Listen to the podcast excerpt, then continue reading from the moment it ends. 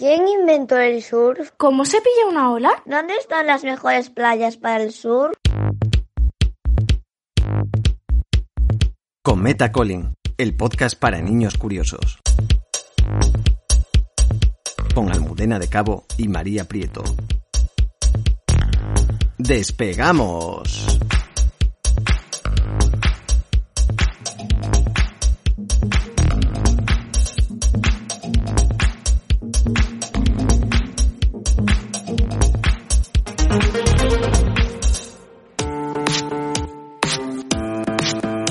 Chicas, creo que ha llegado el momento de darle un cambio a mi vida. ¿Un cambio a tu vida? No nos asustes. ¿No estarás pensando en volver a tu planeta? No, más bien pensaba en cambiar de aires, dejar la ciudad durante una temporada e instalarme en la naturaleza. No queremos desanimarte, pero creo que durarías dos días. Sí, ¿qué harías tú en la naturaleza sin tu monopatín? En el campo no hay pistas de skate. Por eso estaba pensando en cambiar de deporte favorito. Quizá podría iniciarme en uno parecido. ¿Qué os parece el surf? Oye, pues no es mala idea. Yo he hecho mis pinitos con el surf, con poca fortuna, todo se ha dicho, pero creo que lo poco que sé te puede ser de ayuda. Claro, podemos darte las bases para que no llegues a la costa pareciendo un dominguero. ¿Sabes cuál es el origen del surf? ¿Quiénes son los surfistas más famosos? ¿Cuáles son los 10 mandamientos del surf? ¿Desde cuándo es el surf un deporte olímpico? Genial, sabía que podía contar con vosotras. Y seguramente no tengáis tampoco problema en romper vuestra hucha y darme vuestros ahorros. ¿Nuestros ahorros? Sí, claro. Para ser un buen surfero, además de saber de surf, necesito comprarme una tabla y una furgoneta. Y, mm, chicas, yo me he gastado todo mi dinero en chocolatinas.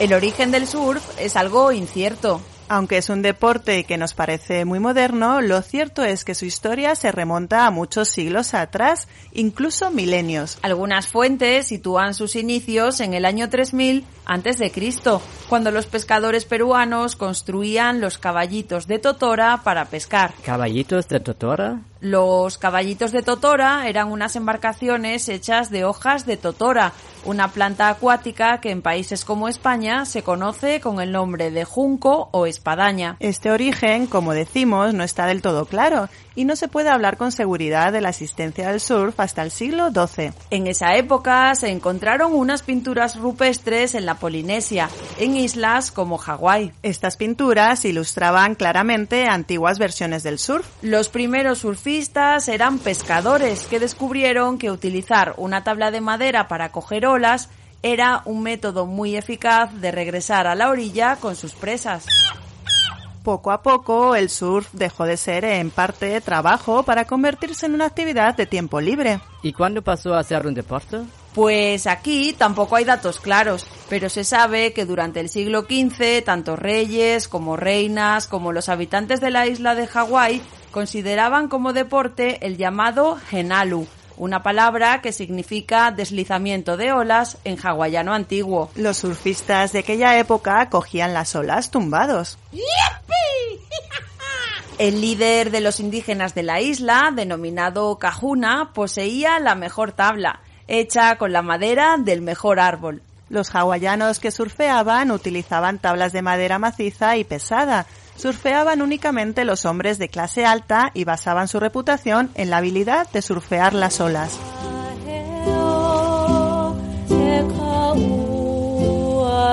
Estos surfistas elaboraron sus propios rezos y a ellos se les reservaban las mejores playas de la isla. A los más pobres, sin embargo, les estaba prohibido practicar surf. Ahora entiendo por qué algunos dicen que el surf es un deporte un poco caro. Pero me habláis mucho de Hawái. ¿Y en el resto del planeta? ¿Se sabe cuándo se conoció el surf en el resto del mundo? Pues eso sí que está documentado. Existe una prueba muy clara de cuando nosotros, los occidentales, descubrimos el surf. Fue en el siglo XVIII, gracias al diario del capitán James Cook. Este navegante inglés escribió en 1778 uno de los relatos más famosos sobre este deporte. En su escrito contaba la sorpresa que a él y a su tripulación les causó ver a unos hombres cabalgando las olas sobre tablas de madera en Tahití, otra isla del Pacífico situada al sur de Hawái. Oh my God! El diario de James Cook proporcionó además mucha información valiosa sobre la navegación en el Océano Pacífico. Entre otras cosas, James Cook dibujó con magistral precisión las cartas náuticas de Nueva Zelanda y la costa este de Australia. ¿Y se sabe cómo reaccionaron los europeos al conocer el surf?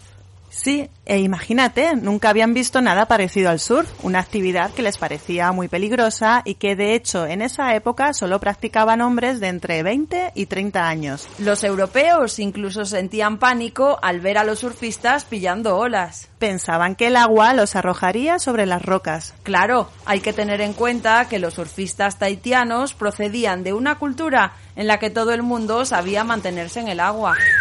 Estos indígenas sorprendían a los occidentales haciendo piruetas sobre una tabla. Para ellos eran auténticos temerarios.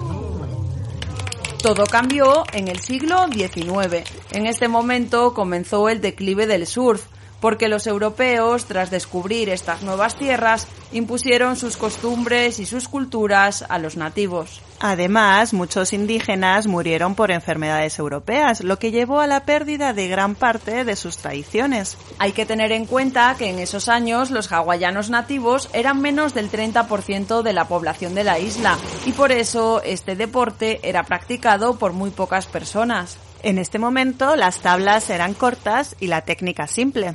Pues ponerse de pie en una tabla corta muy simple no parece, y menos en la cresta de la ola. Y de eso dieron cuenta los escritores y periodistas que iban llegando a Hawái a mediados del siglo XIX. Estos escritores denunciaban en sus crónicas cómo eran tratados los nativos por los occidentales y también empezaron a escribir sobre la práctica del surf. Uno de los textos más famosos lo firmó Mark Twain en su famoso libro Las aventuras de Tom Sawyer, donde describe la experiencia de un principiante en el mundo del surf. A principios del siglo XX vuelve a resurgir en las costas hawaianas, especialmente en la isla de Oahu. ¿Así de repente?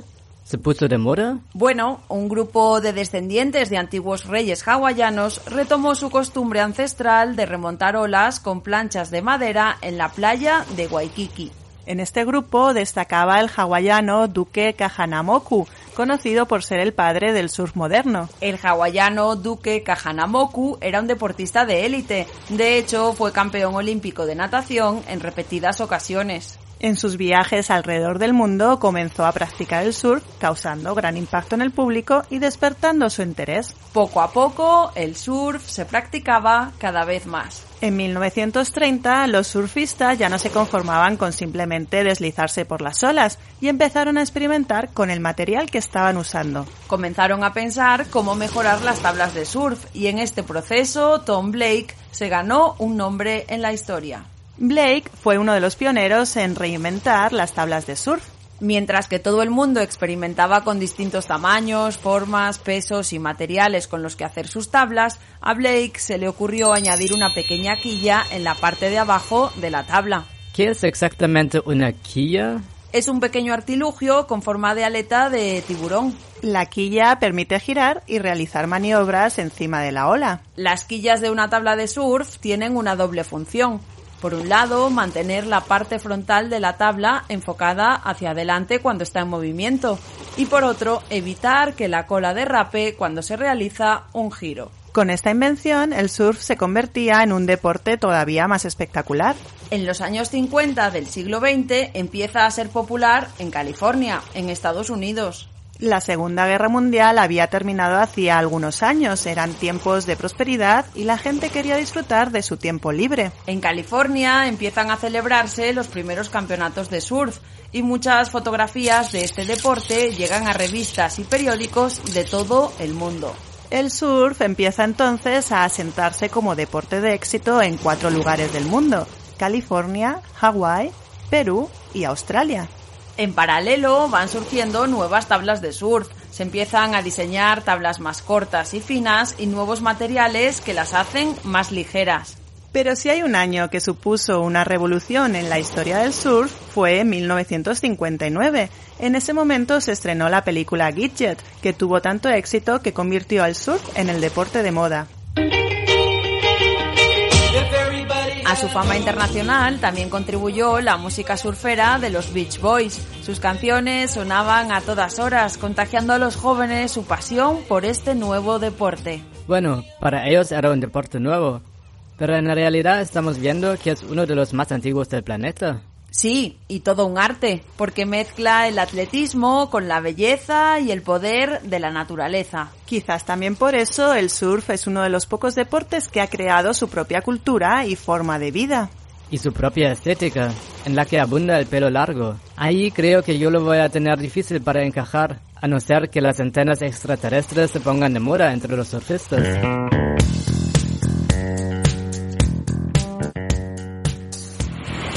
La pasión por las olas, el amor y el respeto por la naturaleza, la búsqueda de la ola perfecta, son algunas de las cosas que comparten los surfistas de todo el mundo. Pero ¿en qué consiste exactamente el estilo de vida de un surfista? Según Luis, surfista desde hace años y dueño de la Academia del Surf en el pueblo gallego de Barreiros, en el norte de España, se trata de algo muy variado y no cree que en España hay un estilo de vida de surfista.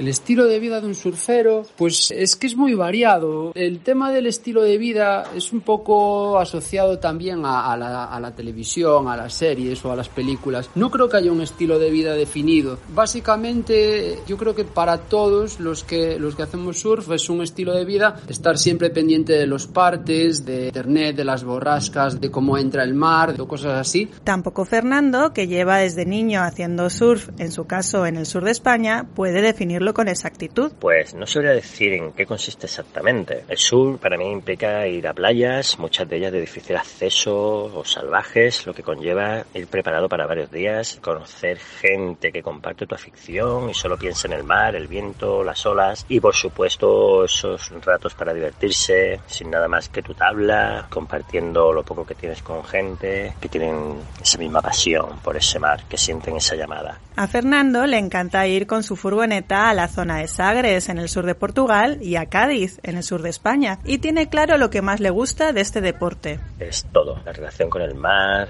su historia. Es difícil de explicar, pero es una mezcla de calma en busca de adrenalina al surfear las olas grandes, la superación personal, las playas, en todos estos años haciendo surf ha tenido algún que otro susto. Tenido varios sustos y creo que casi todo el mundo habrá tenido alguno importante relacionado con el mar. Normalmente por corrientes que te arrastran, por olas enormes, ¿no? Que te sacan de la playa, te, te arrastran más adentro o contra acantilados. Teniendo que tomármelo con calma, analizar la situación y buscar la salida de la corriente para poder llegar a la orilla sano y salvo. Y siempre con tu tabla a mano, puesto que tu tabla es tu salvavidas. Sin embargo, el surf no es un deporte peligroso. Luis, que lleva una década enseñando a niños y adultos, aclara que el peligro viene más de surfistas inexpertos que sueltan la tabla o que no conocen el mar que de las olas. El desconocimiento, sobre todo, es el peligro en el, en el surf. Una vez que, está, que conoces el medio y tus límites, no veo ningún ningún peligro en olas normales, que es lo que estamos hablando y es lo que hace un surfista medio. No, no olas gigantes ni eso ya es otro, otra cosa. Es muy comparable a hacer senderismo, sería el surf que hacemos normalmente. Y luego escalar el Everest son las olas que ves en televisión como Nazaré. Con ayuda de un profesor y una tabla adecuada, cualquier persona, independientemente de su edad, puede aprender a hacer surf en un par de días. Lo importante es estar dispuesto a aprender y disfrutar. Lo más difícil de aprender no es ponerse de pie. Lo más difícil de, de, aprender es saber que el mar es cambiante, que ya no es al día siguiente ni cuando cambia la marea, es que en una hora, en minutos puede cambiar todo y saber cómo comportarse ante esos cambios creo que es lo más difícil, lo que tarda más la gente en, en entender. Además de todo esto, hay que conocer una serie de reglas no escritas, una especie de mandamientos del surf. Sí, hay unos mandamientos, como, como dices tú, más eh, son unas reglas no escritas, desde posiciones en, el, en, el, en la ola para saber de quién es la ola, hasta turnos, pues imagínate, lo que no puede ser es que el mismo surfista pille todas las olas y los otros surfistas se queden mirando todo el rato, hasta jerarquías por edades, la gente que, que surfea en su pueblo o en su playa o en la playa donde, donde surfean siempre, pues también tienen otras prioridades. La básica es que el surfista que esté más cerca de, la rompiente, de donde venga la dirección de la espuma, es el, que tiene la prioridad, o vamos, que es su ola. Entonces, este surfista tiene derecho a surfear esa ola sin que nadie le estorbe. Es importante aclarar que en cada ola va un surfista. Las olas no se comparten, eso es un invento de Hollywood.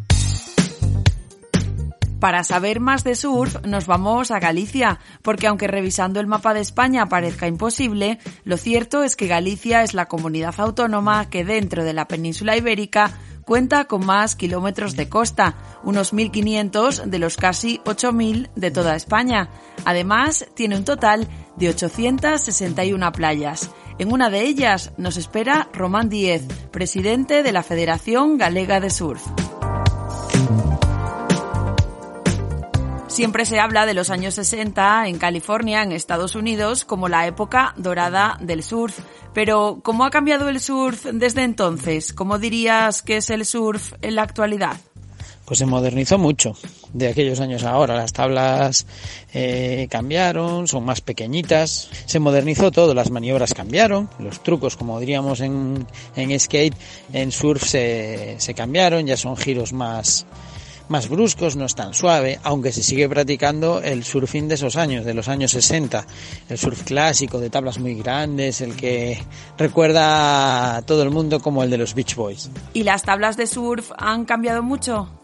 Pues como comentaba antes, las tablas sí que cambiaron. Mira, las primeras tablas eran simplemente una lámina de madera que le llamaban, ahora le llamamos alayas, a tablas muy pequeñitas, lo que hablábamos de 5, eh, de 5 pies, seis pies y de ahora depende de la modalidad que, que hagas, pues el tamaño es diferente.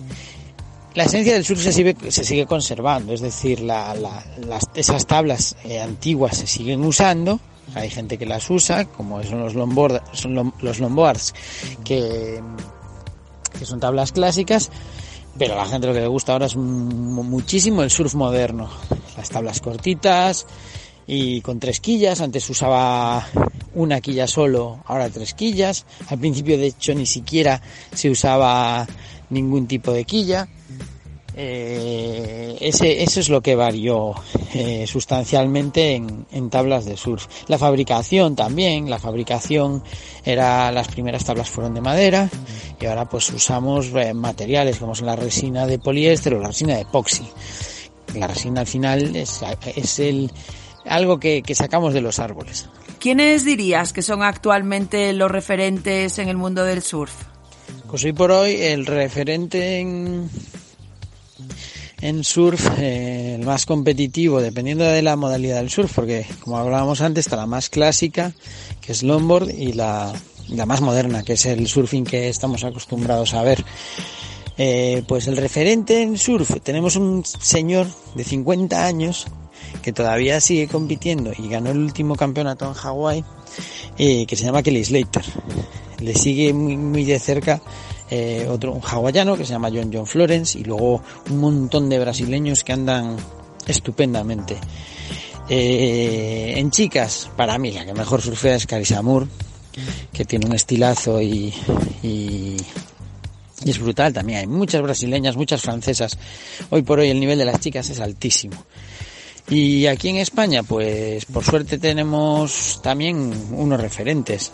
No están hoy por hoy en el primer circuito mundial, pero sí lo los tenemos en el, en, el segundo, que podría ser Aritz Aramburu, eh, Goni Zubizarreta, Jonathan González. Muy buenos referentes en chicas, pues eh, Arami Ochoa, eh, Leticia Canales tenemos un montón de nivel y a puntito a puntito estuvieron de clasificarse para las Olimpiadas. ¿Qué playas y qué campeonatos son los principales para una persona que quiere destacar y que quiere vivir del mundo del surf? Mundialmente, eh, las más conocidas, pues mira, podemos ver, eh, pensar en Hawái, que en la playa de Sunset, en en ¿cómo se llama? en Pipeline, esos serían los referentes en Hawái, en, tenemos en California pues un montón de, sitios, Malibu, en el mundo hay un montón de sitios donde se puede surfear, eh, con muy buenas condiciones y aquí en España pues tenemos lo mismo, tenemos eh, Mundaka, eh, Galicia es un territorio donde donde puedes en cada esquinita hay una ola y puedes surfear todos los días del año, en Asturias también está Rodiles, en Cantabria, Suances, Los Locos, hay un montón de hay un montón de sitios en Canarias, Canarias son las islas afortunadas también para el surfing hay un montón de islas y un montón de olas para, para surfear. Tenemos un montón de sitios eh, para surfear. ¿Dónde podemos ver los campeonatos? En Galicia tenemos uno de los campeonatos más viejos de Europa, que es el Pantin Classic, que es en el, en el Ayuntamiento de Valdoviño. Y ahí podemos eh, ver en, verano a los mejores surfistas a nivel mundial es en, en, en, Europa. En Europa tenemos también en, la, en Peniche, tenemos una prueba que es clasificatoria para el Mundial, en Francia. En Europa tenemos muy buenos sitios y muy buenos campeonatos para ir a ver. Pero el surf no todo, no todos son campeonatos y a veces es lo que más nos gusta es ir a surfear libre y pasarlo bien. Y hablando de surf, creo que hay un detalle que no podemos dejar pasar por alto. ¿Sabes cuál? con todas esas pistas que nos estás dando... Pues un detalle que tiene que ver con el calor. Si es que cuando te pones misterioso, no hay quien te siga. Venga, desembucha. Pues ese detalle es el traje de neopreno, que consigue que los surfistas no se congelen aunque pasen muchas horas en el agua. ¿Y sabes quién lo inventó? Por supuesto, fue el surfista californiano Jack O'Neill, que se dio cuenta que este material ralentizaba la pérdida de calor y creó en la década de los 70 los trajes que hoy en día usan desde surfistas a nadadores o buceadores. O'Neill era un tipo muy peculiar. Llevaba un parche en el ojo desde que sufrió un accidente haciendo surf y su experiencia como piloto en la Armada le permitió conocer nuevos materiales y le llevó a decantarse por el neopreno como el material ideal para su invento. O'Neill es también una marca muy conocida de ropa de surf, ¿no? Muy avispada. Él fue el fundador de esta empresa, que ya en los 80 se convirtió en el primer vendedor mundial de trajes de neopreno. Ya con él sí que era avispado. Y eso que sus amigos le aseguraron que el traje de neopreno no tenía futuro alguno. Menos mal que yo os tengo a vosotras amigas que siempre me apoyáis y ya estáis ahorrando para pagar mi caravana surfera. Cometa Colin, el podcast para niños curiosos. Esto ha sido todo por hoy. Aterrizamos. No te pierdas nuestro próximo episodio disponible en iBox, en Apple Podcast, en Google Podcast, en Spotify, en Podimo, en Alexa y en nuestra página web cometacolin.com. También nos puedes seguir en Twitter, Facebook o Instagram bajo el nombre de Cometa Colin.